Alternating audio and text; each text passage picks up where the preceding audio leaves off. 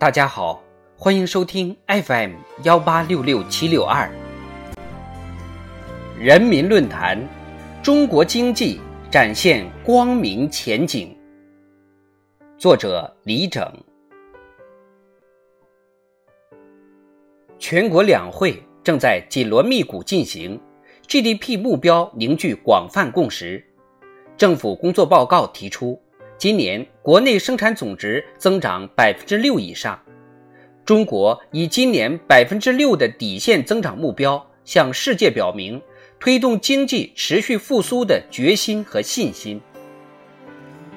把百分之六作为底线增长目标，体现了一种底线管理思维，意义在于封住下限，不设上限，这就给经济增长托住了底。也为结构性改革留出了空间，敢于设置底线指标，这本身就体现了自信和底气；善于进行底线管理，则体现了娴熟的宏观调控艺术。因此，百分之六以上的增长目标，充分考虑了必要与可能，已知优势和未知风险，是可行也是稳妥的，体现了经济宏观调控中的。底线思维。从更长远来看，《十四五”规划纲要草案主要指标中仍然保留了 GDP 指标，这是因为经济增速是综合性指标，对于我们这样一个发展中国家来说，发展仍然是解决所有问题的基础。经济增长目标可以引导各个地方、各个部门、各个条线向着一个具体增长目标努力，集中精力推进改革创新，推动高质量发展，形成共同预期与发展合力。同时，“十四五”规划对 GDP 指标以定性表述为主，隐含定量表述，有利于更积极、主动、从容应对各类风险挑战。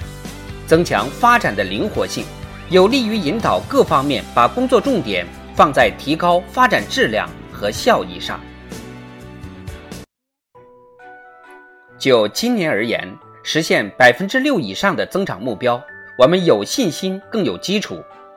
今年一至二月，以人民币计价的进出口总额同比增长百分之三十二点二，其中出口增长百分之五十点一。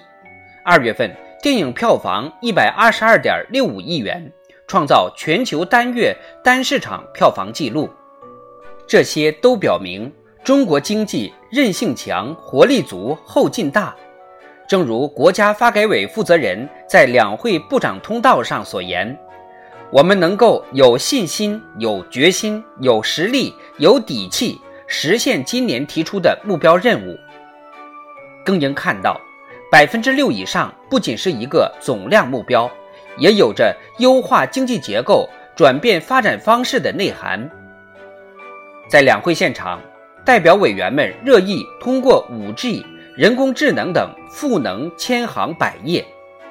今年的政府工作报告不仅要求制定二零三零年前碳排放达峰行动方案，而且就深入推进重点领域改革。培育壮大新动能等提出一系列务实举措，将进一步促进科技自立自强，激发创新创造活力，促进经济高质量发展。百分之六以上的增长目标里，还体现着以人民为中心的发展思想。中国能够在全球主要经济体中率先实现经济正增长。得益于有效的疫情防控，这背后是一切为了人民的价值取向和一切依靠人民的力量源泉。百分之六以上的增长，将是散发着民生温度的增长，惠及千家万户的增长。像抓经济建设一样抓民生保障，像落实发展指标一样落实民生任务，越来越成为广大代表委员的共识。今年的政府工作报告如同一张民生清单，覆盖了教育、医疗、养老等各个民生领域。“十四五”规划和二零三五年远景目标纲要草案二十个主要指标中，七个关乎民生福祉，给人民群众带来更多实实在在的好处。中国的经济增长不仅能够更好体现公平正义，也有利于形成更可持续的内需基础。古人说：“隐而不发，月如也。”我们有理由相信，今年中国经济增长将在百分之六的底线上取得更好成绩，为“十四五”开局起步打下坚实基础。放眼长远，“十四五”时期，中国经济将行稳致远，在保持合理增长的同时，实现高质量发展。